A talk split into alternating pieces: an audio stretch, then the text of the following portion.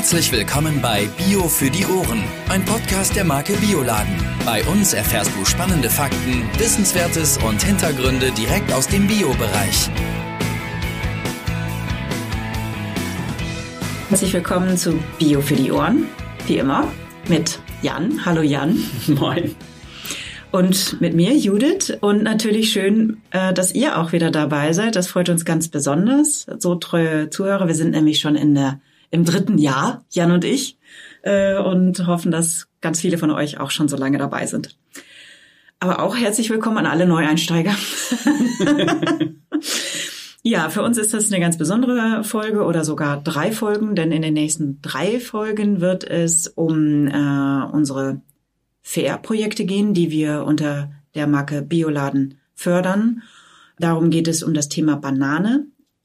Sie sind beheimatet in der Dominikanischen Republik, in Ecuador und in Kolumbien, also alles in Lateinamerika. Und dorthin dürfen wir die Kollegin Ruth zu diesem Projekt begleiten. Und das freut uns ganz, ganz besonders, liebe Ruth, dass du heute hier bist. Wir werden auch äh, O-Töne von Erzeugern hören, die für uns dort Bananen anbauen. Wir werden ganz viel über die Projekte selber hören, was Ruth erlebt hat und sind schon ganz gespannt. Also, wir starten in der Dominikanischen Republik. Jan, hast du Lust mitzukommen? Ja, aber hallo. ja, hallo liebe Ruth. Wir freuen uns, dass du da bist. Hallo Heute, zusammen. Heute direkt bei uns im Podcastraum, sonst läuft es ja eigentlich immer online. Du bist bei uns im Büro sozusagen, im Aufnahmeraum. Ja, du warst im Frühjahr in der Dominikanischen Republik, in Ecuador und in Kolumbien. Wie bist du denn da überhaupt hingekommen? Und wir sprechen ja heute über äh, die Dominikanische Republik. Fangen wir da mal mit an. Was ist das überhaupt für ein Land? Ja, der Start war hier natürlich im Münsterland. Über mehrere Flughäfen, Düsseldorf, Madrid, ging es dann in die Dominikanische Republik, ein Inselstaat äh, zwischen dem Atlantik und der Karibik. Die Domrep teilt die Insel mit Haiti zusammen mhm. und äh, dort herrscht ein tropisches Klima, bisschen gebirgig und im Süden war ich dann bei Christoph und Annelien. Maya, ne? Beide. Genau, Maya heißen sie. Ja, ich bin geflogen nach Santo Domingo, der Hauptstadt und wurde dort vom Taxifahrer abgeholt. Äh, mit guter Musik sind wir dann zwei Stunden dominikanische Musik, zwei Stunden Richtung Finca Girasol bei Azua gefahren. Und dort in der Finca, auf der Finca leben Christoph und Annelien, ja, in ihrem Haus, was sie vor 20, 30 Jahren gebaut haben. Und äh, haben sich da ihr tropischen Idyll haben sie aufgebaut. Mit viel Vielfalt auf der Finca, wo die Demeter-Mangos produziert werden. Die Bananen machen sie auch und wo natürlich Rinder leben, wie es zu einer Demeter-Farm auch gehört. Wie lange war die Reise ungefähr? Oder weißt du es noch genau? Ja, so einen guten Tag war ich unterwegs. Also oh. natürlich auch noch mit äh, Zeitumstellung, aber bin gut abends angekommen wurde gut verpflegt und dann ging es am nächsten Morgen schon ins Meer. Also hast du einen Badeurlaub gemacht? Der erste Tag war noch ein Feiertag, den durfte ah. ich mir gönnen. und dann ging es los zusammen. Aber da habe ich die beiden kennengelernt. Super sympathisches Ehepaar, die in der ökologischen Landwirtschaft in der Schweiz auch aufgewachsen sind, sich dort kennengelernt haben und äh, dann zusammen ihren, ihren Weg über die USA und die Domrep gemacht haben und dort die Finca zusammen aufgebaut haben. Mhm. Du, was war, was war dein Auftrag da? Was, weshalb bist du überhaupt dahin gereist? Seit zwei Jahren bin ich Ansprechpartnerin bei Weiling für die Fair-Projekte der Marke Bioladen. Mhm. Und äh, so habe ich auch angefangen, mit Christoph und Annelien immer wieder in Kontakt zu treten über das Projekt vor Ort in der Dominikanischen Republik. Dort unterstützen wir einen Waldorf-Kindergarten, eine Waldorf-Schule, die wir mit Weiling und Christoph und Annelien aufgebaut haben. Der ist jetzt 20 Jahre schon alt nächstes Jahr. Und äh, genau, dann war der Besuch ein Anlass, einmal wieder vor Ort zu sein. Nach Corona, ja, einer der ersten Möglichkeiten wieder. Sonst ist Thomas Weiling fast jährlich im März auch hingeflogen und äh, hat das Projekt besucht und äh, ja durch die durch meine neue Aufgabe hatte ich dann die Chance, da auch hinzufliegen und das Projekt zu besuchen. Schön. Einmal kurz nochmal zur geografischen Einordnung. Die Finca liegt auf der Südseite, beziehungsweise an der genau. Südküste, richtig? Genau, richtig. Ich habe mich gewundert, wie sehr trocken das dort ist. Also ich war im März da, also dort war es zumindest trocken, weil die Banane ja eigentlich auch sehr viel Feuchtigkeit braucht, aber mhm. nicht weit gelegen ist ein Gebirge, mhm. wo der Christoph auch immer mal wieder Paragliding äh, unternimmt. Mit über 80, das ist schon äh, Wahnsinn. 80 ist da schon also, Wahnsinn. Genau, hat er auch in der Woche gemacht, als ich da war. Und äh, ja, durch das Gebirge gibt es eigentlich so ein Mikro- oder ein kleines Klima, dass dort gut Wasser verfügbar ist und äh, die Bewässerung dann ja gut gegeben ist. Würde ich doch ähm, sagen, lass uns doch nochmal kurz das Projekt umreißen. Wie funktioniert das Projekt? Was ist das? Und wie finanzieren wir das? Genau, die Idee entstand zu Beginn 2004, als Christoph und Annelien in die Domrep gezogen sind und sie haben gesehen, wie die öffentlichen Schulen funktionieren oder auch im ländlichen Bereich nicht gut funktionieren und nicht gut erreichbar sind. Und so sind sie mit dem Projekt gestartet. Sie sind mit der Idee gestartet, Kinder einen guten Lebensweg zu ermöglichen mit dem Waldorf Kindergarten und der Schule. Da könnten wir doch jetzt noch mal einen O-Ton hören von Christoph Meyer. Der hat uns nämlich per Sprachnachricht aus der Dominikanischen Republik ein Zitat geschickt. Ja, mein Name ist Christoph Meyer. Wir sind im Lande seit über 30 Jahren, haben hier angefangen mit Beratung, Bio- und biodynamische Landwirtschaft einzuführen, in Bananen, Kakao, Kaffee.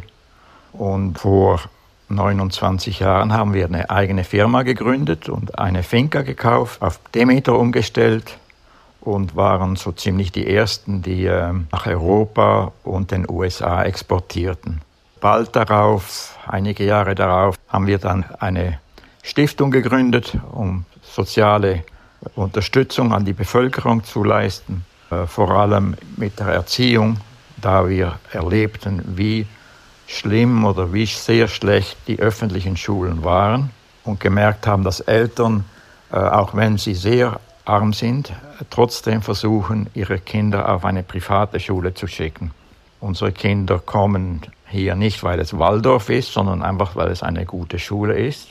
Die meisten Eltern sind auf sehr niedrigem wirtschaftlichem Niveau. Es hat angefangen mit meiner Frau eigentlich mit den, mit den Kindern der Finca zu arbeiten, auch etwas Unterricht zu geben und künstlerisch zu arbeiten bis dann äh, die Firma Weiding uns eine Unterstützung angeboten hatte und wir dann eine Schule, einen Kindergarten zuerst einmal gründeten. Und das ist gewachsen unterzwischen, inzwischen bis auf äh, etwa 140 Kindern, Kindergarten bis zur vierten Klasse.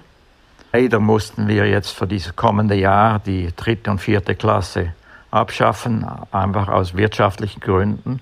Denn äh, der Bananenverkauf, äh, wie er ursprünglich vorgesehen war, ist sehr gesunken. Und äh, wir müssen schauen, wie wir damit überleben können. Bei den Kindern sieht man einen enormen positiven Einfluss. Etwa nach relativ kurzer Zeit äh, sieht man die Veränderung bei denen. Auch die Eltern erleben das. Und ähm, wenn die Kinder von uns hier, also bis jetzt würde ich sagen, sind etwa 300 Kinder durch unsere Schule gegangen.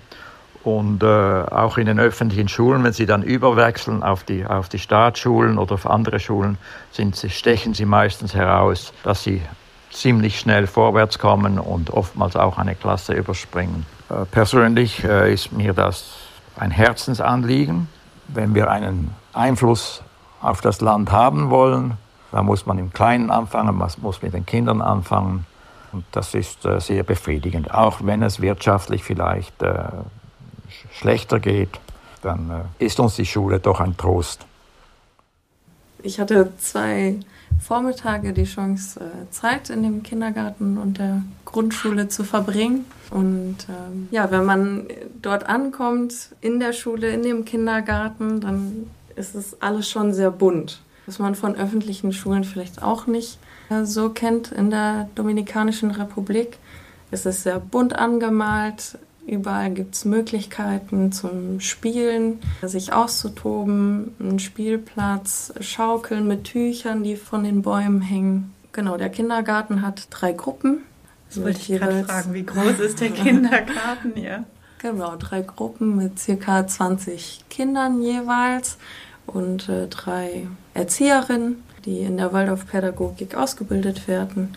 Heißt, dort ist es sehr präsent mit natürlichen Materialien auch zu spielen. Mit Holz, mit Stoffen, also viel Weben oder Stricken. Da wird einfach ganz viel, wie wir es vielleicht auch in Deutschland in den Kindergärten kennen, wie es aber überhaupt nicht normal ist in der Domrep, ganz viele Angebote den Kindern zu schaffen, sich und ihre Bedürfnisse auszuleben, Höhlen zu bauen, miteinander zu spielen und die Kindheit zu verbringen und die Zeit als Kind zu genießen und nicht vielleicht im Haushalt mitzuhelfen, wie, wie dann andere Kinder ihren Tag verbringen, die nicht in diesen Kindergarten gehen. Teilweise hattest du es ja auch gerade schon äh, angeschnitten. Also es äh, besteht meines Wissens nach eine Schulpflicht, eine allgemeine Schulpflicht. Aber auch wie du sagtest, für viele ist es nicht möglich, auch das wahrzunehmen, sei es aus finanziellen Gründen oder einfach, weil die Schulen zu weit weg sind. Das ähnlich dann für die äh, Kindergärten, dass sie dort ebenfalls ähm, entweder zu weit sind. Die Kinder müssen vielleicht eben noch helfen im Haushalt, äh, bei anderen Dingen und haben deswegen nicht die Möglichkeit, eben ihre Zeit im Kindergarten zu verbringen und genau. dort aufzuwachsen. Genau, und das Konzept Kindergarten ist gar nicht so präsent in der Domrep. Also gehen die Kinder erstmal bis zum, bis zum sechsten Lebensjahr nicht in einen Kindergarten. Es ist nicht vorgesehen. Die gehen direkt in die Grundschule. Wenn Kinder nicht die Möglichkeit haben, in den Kindergarten zu gehen, dann sind sie im Haushalt mhm. oder sind auf der Straße mit Freunden unterwegs, na klar, aber haben auch Aufgaben, die vielleicht nicht kindgerecht sind. Der Kindergarten als äh, ja, besonderes Konzept, vor allem für die Domrep, wird dort natürlich auch sehr wertgeschätzt von den Eltern. Und ähm, wie Christoph auch sagt und immer wieder betont in seiner Arbeit, ist, dass die Kinder, wenn sie aus der, vom Kindergarten durch die Grundschule gehen und dann in öffentlichen Schulen übergehen, dass man da auch tatsächlich den Unterschied sehen kann und die Kinder den erleben und die Kinder gegebenenfalls auch ein, eine Klasse überspringen und auch in dem Lernen schon einen Schritt weiter sind einfach. Das ist ja auch so wichtig, um das da nochmal zu unterstreichen, gibt es ja diese, gab es ja 2015 diese PISA-Studie, die wurde natürlich auch in der Dominikanischen Republik durchgeführt. Und da habe ich gelesen, dass die Studie aufzeigte, dass über 72 Prozent der Schüler nicht die Grundkompetenz der Lesefähigkeit erreicht haben und äh, manche nicht mal in der Lage waren, ganz einfache Aufgaben zu lösen. Also das heißt, die Notwendigkeit, hier sehr früh mit der Bildung anzufangen, ist eigentlich auf jeden Fall gegeben. Und wie Jan schon sagt, die Schulpflicht gibt es zwar, aber wird halt einfach nicht flächendeckend eingefordert. Ne? Genau, vor allem im ländlichen sind die Lehrer nicht da, die Lehrerinnen stehen nicht zur Verfügung, haben lange Wege, sind nicht jeden Tag vor Ort. Ja, und wenn Kinder keine Bildung erleben, dann können sie auch ihre Schritte nicht gehen. Das ist das eine. Vielleicht auch die Qualität der Bildung der Lehrkräfte und es liegt ja auch an der Anzahl der Kinder, die in öffentlichen Schulen gehen. Also wir haben hier in diesem Projekt 20 Kinder, drei Lehrerinnen für eine Gruppe. Mhm. Woanders mag das eine Lehrerin für 20 Kinder sein. Das ist, denke ich, auch noch ein Aspekt. Also du meinst, die Anzahl der Lehrerinnen ist hier wesentlich höher genau. als, als in den normalen öffentlichen ja. Schulen. Ne? Ähm, wie heißen die? Escola, habe ich, glaube ich, gelesen. Ja. ja genau. Und, äh, aber es wird halt sehr häufig versucht, was Privates sonst zu finanzieren. Ne? Das hat Christoph ja auch gesagt. Genau, Privatschulen sind da eigentlich die fast besseren Optionen mhm. neben den öffentlichen Schulen. Und auch dies ist eine Privat-Kindergarten, private Schule, natürlich finanziert durch den 1 Cent Banane der Kunden, die diese Bananen kaufen. Und nur mit dieser finanziellen Unterstützung durch die Kunden, durch Weiling direkt in das Projekt, haben die Familien die Möglichkeit, die Kinder auch in eine solche Schule zu schicken wenn sie einen finanziellen Beitrag geben, leisten können, dann tun sie das, dann werden sie auch angehalten, mitzugestalten, ob es jetzt finanziell möglich ist oder durch äh, Besuche. Und wenn das nicht möglich ist, dann können wir das auch auffangen durch die finanzielle Unterstützung. Du hattest eben gesagt, das geht direkt ans Projekt. Könntest du das nochmal ausfinden? Wie viel von dem einen Cent kommt an? Alles kommt an. Alles. Also keine Verwaltungskosten, keine Gebühren, ob es jetzt unsere Zeit ist, unsere Kosten auch für eine solche Reise, für den Austausch, für die Dokumentation von Weiling-Seite oder auch von Christoph und der Seite in der Domrep. Die ganze Verwaltung wird nicht durch den 1 Cent finanziert, sondern nur das Projekt wird finanziert. Die Schulgebühren, das Essen, die Kinder werden verpflegt, die Lehrerinnen vor Ort, die in Waldorfpädagogik ausgebildet sind, kommen häufig auch aus Kolumbien, Bolivien. Und das ist eine direkte Verbindung. Also da versickert nichts. Das ist ja bei anderen Projekten äh, anders. Ne? Da sind die Spendengelder ja auch häufig dann für die Organisation vor Ort. Äh. Ja. Aber Weiling, Bernd Weiling und die Gesellschafter von Anfang an waren oder sind weiterhin so überzeugt von dem Projekt, dass sie auch immer mehr Engagement da nochmal draufgeben und zusätzlich zeigen, dass das nicht notwendig ist, das noch zusätzlich zu finanzieren. Aber eigentlich ist das ja auch echt ein richtig guter Ansatz, ne? Nicht, nicht erst im Nachgang Hilfsmittel sozusagen zur Verfügung zu stellen, sondern eigentlich schon junge Menschen zu befähigen, überhaupt was zu lernen und selber vielleicht was aufzubauen. Und also, ne, versteht ihr, was ich meine? Denen so die Möglichkeit, ja, was hat Thomas gesagt, den guten Start ins Leben zu, oder hast du auch gesagt, genau. ne, den guten Start ins Leben zu ermöglichen, dass sie selber sich Bildung aneignen können. Ja, und ihre Potenziale zu entwickeln, nicht Mathematik oder Lesen, Schreiben, klar, das muss alles passieren, mhm. aber das kann auch spielerisch mit Offenheit, Freiheit passieren. Und das ist, denke ich, ich kenne mich nicht so gut in der Waldorfpädagogik aus, aber so habe ich es erlebt in, in dem Vormittag, dass die Kinder viel Raum bekommen, sich zu bewegen, auch innerhalb von äh, Unterricht, der natürlich geplant ist, eine Stunde oder 20 Minuten passiert jetzt Folgendes, so wie wir es hier auch haben. Aber ein Beispiel, als ich da war, hat die Lehrerin eine Geschichte vorgelesen. Und die Kinder, bevor die Geschichte vorgelesen wurde, haben ihre gestrickten Puppen bekommen mit Haaren und Ankleidung und Kleinigkeiten. Alle eine Puppe auf dem Schoß und alle erstmal geflochten, Haare geflochten, Beine übereinander gelegt, mit den Puppen gespielt und gleichzeitig fing die Lehrerin an zu lesen. Idee war, dass die Kinder zuhören und die Geschichte wieder wiedergeben können. Und alle waren beschäftigt zehn Minuten lang und Puppen wurden ausgetauscht und die Lehrerin hat vorgelesen. Die Kinder haben Freiheit gehabt, okay, ich muss nicht gerade sitzen, zuhören, das ist das Einzige, was ich tue, sondern hatten die Freiheit. Genau, und dann war ich sehr erstaunt, wie alle nacheinander die Geschichte wiedergegeben haben und das hat super funktioniert und so ich, aus meiner Kindheit habe ich so eine Szene nicht in Erinnerung zumindest. Also ich weiß schon, du hast also jetzt die Waldorf-Pädagogik für dich entdeckt. Vielleicht muss ich nochmal tiefer eintauchen. es ist auf jeden Fall eine, eine spannende Idee der Bildung und der Kindheit erleben, denke mhm. ich. Da käme ich ja eigentlich zu dem Punkt, das ist ein sehr schönes Projekt. Warum machen das denn nicht alle so? Warum versucht man das nicht überall zu etablieren? Und ich glaube, dazu müssen wir nochmal auf das Produkt gucken. Wenn wir sagen, ein Cent davon geht ins Projekt, das ist für uns ein ganz, ganz kleiner Betrag, aber für das Produkt an sich ist es das ja nicht. Man muss wissen, dass die Banane das zweitwichtigste Produkt oder Obst in Deutschland ist. Zweitumsatzstärkstes Produkt.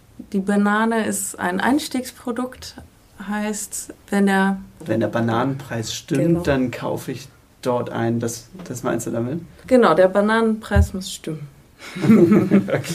oh. Das stimmt, im Prospekt, wenn da eine billige Banane ist, muss man ja wirklich sagen, äh, dann, weil es so ein beliebtes Produkt ist, äh, entscheide ich vielleicht, okay, dann gehe ich da ein und kaufe da die Bananen ein. So. Was damit zusammenhängt, ist dann natürlich das One-Stop-Shopping. Ja. Kritisch. Man will möglichst nur an einen Ort fahren, alles einkaufen und dann wieder fahren praktisch. Ja. Und deswegen ist wahrscheinlich auch die, die Banane ein, ein besonderer Catcher. Genau. Steht unter viel Konkurrenz, also auch die Supermärkte untereinander vergleichen sich. Der Bananenpreis ist sehr politisch und da hat man nur einen gewissen Spielraum. Auch der Biomarkt kann nur sich zu einem bestimmten Maße davon lösen. Und das tun wir so gut es geht natürlich mit vielen Möglichkeiten, die wir haben, noch die Qualität der Banane auch rauszustellen und zu kommunizieren, um dann den auch etwas höheren Preis zu legitimieren. Das Was man ja auch noch sagen muss, Ruth, ist ja, dass, dass wir überhaupt Bio-Bananen haben. Das ist ja, also häufig bekommt man ja faire Bananen, Richtig. aber keine Bio-Bananen. Und vielleicht magst du da nochmal den Unterschied sagen, weil das ist ja auch nochmal sehr wichtig, denke ich, ne? Genau, je niedriger der Verkaufspreis zu den Kunden, desto höher auch der Druck bei den Produzenten, der natürlich durch die Kette weitergegeben wird, aber der Druck landet bei den Produzenten, äh, die dann dementsprechend in größeren Monokulturen und einer Größe denken müssen, um Kosten zu reduzieren, in Einfachheit denken müssen, dadurch Pestizide nutzen, auch mit Flugzeugen geflogen was negative Auswirkungen auf die Gesundheit der Arbeitenden vor Ort hat, aber auch auf die Qualität. Und das versuchen wir mit Bio- und Bioladen aufzubrechen, indem wir auch in, mit kleinbäuerlichen Strukturen arbeiten, natürlich Bio-Bananen handeln und vor allem nur Verbandsware, die immer wieder durch die Kontrollstellen kontrolliert werden, die CO2 kompensiert werden. Natürlich ist die Idee immer, CO2 so viel wie möglich zu reduzieren. Aber zu einem gewissen Maß ist das möglich und wenn es dann nicht mehr möglich ist, dann kompensieren wir sie zumindest. Und zusätzlich zu den Möglichkeiten im Anbau auch von der Biodiversität, von regenerativer Wassernutzung etc. versuchen wir durch das Projekt eigentlich der Gemeinde vor Ort, der Gemeinschaft vor Ort auch noch einen sozialen positiven Effekt zu ermöglichen. Zu den Pestiziden und dem Flugzeug, entschuldige, dass ich da nochmal einhaken muss. Ne? Das ist deshalb so schlimm, weil die Arbeiter während des Fluges häufig in den Plantagen stehen. Ne? Ich habe selbst nicht gesehen, aber. Mm. Ja, also bei uns ja, also offensichtlich auch nicht. Wir sind ja, wir haben ja eine Bio-Banane. Ne? Ja. ja, ich, ich finde es ganz spannend, dass Bio oder das Positive immer zu kommunizieren, ist eigentlich noch viel herausfordernder, als zu sagen, okay, man muss eigentlich den Vergleich darstellen, was passiert alles Negative, um das Positive zu schätzen zu können. Ja, es ist in der Tat so. Ne? Wenn wir jetzt nur sagen würden, es ist eine faire Banane und die ist dann Bio, wird keiner wissen, was eigentlich äh, dahinter steckt. Ne? Ja, ja, richtig. Und man muss wissen, was Negatives alles, vielleicht auch konventionellen Bereich passiert, damit man Bio wirklich wertschätzen kann. Ja, oder anders ausgedrückt, äh, was wir Positives bewirken, weil wir ja vor Ort offensichtlich auch richtig viel Gutes bewirken ne, mit den Kindern. Genau, vor Ort arbeiten wir mit einer Kooperative, Asuabana, die dann wiederum mit über 20 äh, kleinen Bauern arbeiten, die so 5 bis 25 Hektar eigentlich nur betreiben. Äh, relativ klein, also unsere, wenn wir pro Woche ein bis zwei Container abnehmen, dann ist das nicht nur von einer Familie, von einer Person, sondern wird zusammengestellt von fünf, sechs Landwirten und deren Arbeitenden. Wie, wie, wie stelle ich mir das vor? Ja? Ja, gut, die Bananenlieferkette ist noch ein bisschen komplizierter. Okay. Also wir importieren nicht direkt als Großhandel, sondern wir arbeiten mit äh, Importeuren zusammen. In diesem Fall ist das Biodynamiska in Schweden. Der äh, wiederum wickelt den Zoll ab etc. Der arbeitet mit Horizontes Organicos zusammen in Asua und Horizontes Organicos hat dann wiederum Kontakt mit Asuabana, was die Kooperative ist der kleinen Bauern. Und wir haben aber das Glück, mit allen diesen Akteuren direkt in Kontakt zu stehen. Wir arbeiten nicht nur mit Biodynamiska in, in Schweden, sondern haben die Möglichkeit, den direkten Kontakt in die Domrep zu pflegen und vor Ort auch Besuche zu machen. Ja, und immer wieder die Entwicklung mitzuerleben das ist selten. Das Vertrauen gibt man ja häufig mit Zertifikaten schon ab. Ne? Oder? Handelsbeziehungen, manchmal, ich meine, manchmal will man das auch nicht, das muss man ja auch sagen. Ne? Also nicht jeder Großhändler will, dass der Hersteller Kontakt zum äh, Kunden hat. Also das ist ja, ist ja ganz klar. Aber bei uns ist das so. Okay, schön. Mich interessiert jetzt nochmal die Herstellung. Jetzt haben wir das tolle Projekt, da kommen wir sicherlich vielleicht nochmal gleich mit ein paar Worten nochmal zu. Also, aber wie werden denn überhaupt Bananen hergestellt? Also, äh, man hat die Stauden und im Vorgespräch hattest du schon gesagt, die sind unterschiedlich groß. Das finde ich so spannend. Ne? Also du erzähl uns doch mal ein bisschen was über diese Plantagen. Da bist du ja mit Christoph, glaube ich, durchgefahren. Genau, ich hatte die Chance, sechs Landwirte zu besuchen, die die Bioladen Bananen auch produzieren. Ähm, wie gesagt, sehr kleinbäuerliche Strukturen und ganz passend dazu auch die relativ kleinen Stauden, Bananenstauden, die so zwei Meter hoch werden und von Hand eigentlich geerntet werden können. Also im Stehen von Hand. In Ecuador ist das eine ganz andere Dimension. Das sind die Pflanzen auch nochmal ein, zwei Meter höher. Ähm, da braucht man Leitern, aber in der Domrep ist es alles ein bisschen kleiner aufgebaut. Genau, die Stauden sind, stehen ein Meter so ungefähr auseinander, gut strukturiert und äh, ohne große Löcher, Flecken in, in der Plantage. Die Staude wächst relativ schnell, ist innerhalb von einem Jahr schon das erste Mal zu ernten. Wie häufig wird geerntet? Die Plantage wird auch dauerhaft geerntet, wöchentlich, äh, in den kleineren Strukturen einmal die Woche.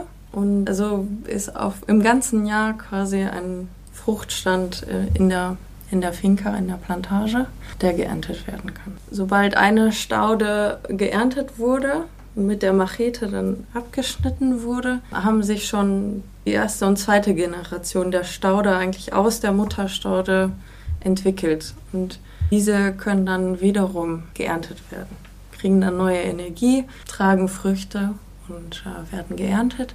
Die Fruchtentwicklung, die ragt als erstes raus, ist ein bisschen kegelförmig, knallrot und nach oben hin fangen dann an die Hände, die großen Hände quasi in einen Bananenbüschel zu wachsen. So zehn, zwölf Ansätze macht die Staude äh, für die Hände und das an sich wird dann bestimmt Meter groß. Genau, das dauert so drei Monate und dann kann geerntet werden. Diese roten Blüten? Blüten, ne?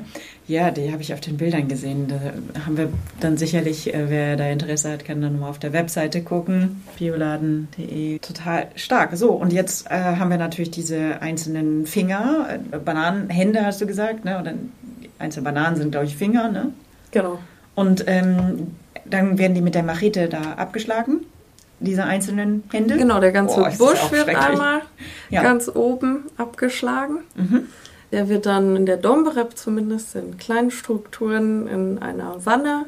Eine Wanne wird mit Bananenblättern quasi ausgelegt und da rein wird dieser große Bananenbusch, nenne ich ihn jetzt mal, äh, reingelegt und zur Straße transportiert da kommt dann ein Wagen, sammelt ein und fährt dann zur Packstation.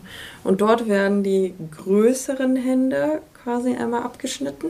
Und diese größeren Hände äh, werden dann zu kleinen Clustern, Bananenhände, Bananencluster, wie wir sie hier kennen, mit fünf, sechs, sieben Bananenfingern.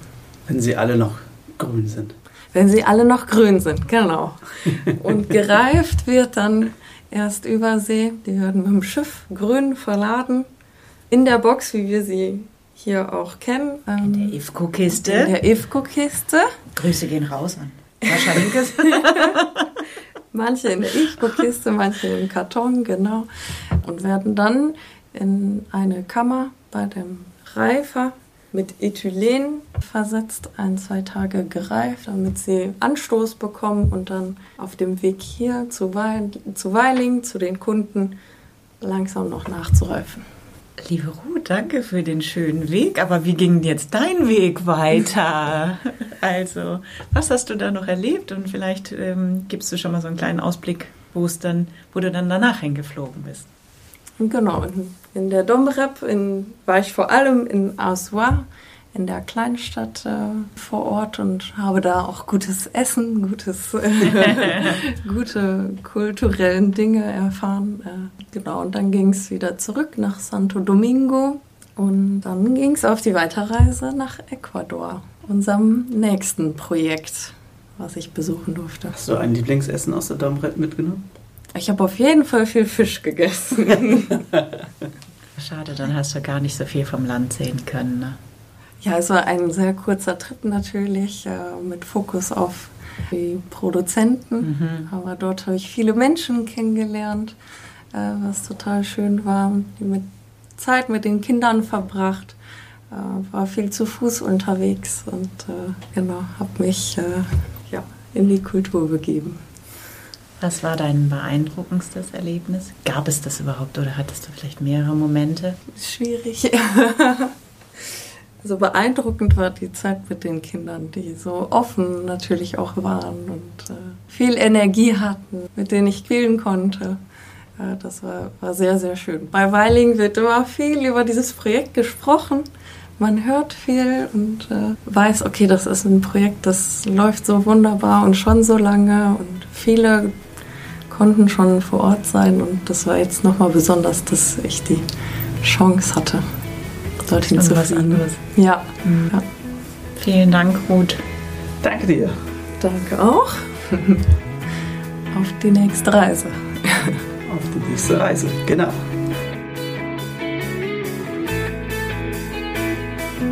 Du hast noch Fragen oder Anmerkungen? Dann schreib uns an podcast.bioladen.de. Bio für die Ohren wurde dir präsentiert von Bioladen, eine Marke des Bio-Großhandels Weiling. Biopionier seit 1975. Dir hat gefallen, was du gehört hast? Dann sei bei unserer nächsten Folge Bio für die Ohren wieder dabei. Infos zum Podcast findest du auf bioladen.de.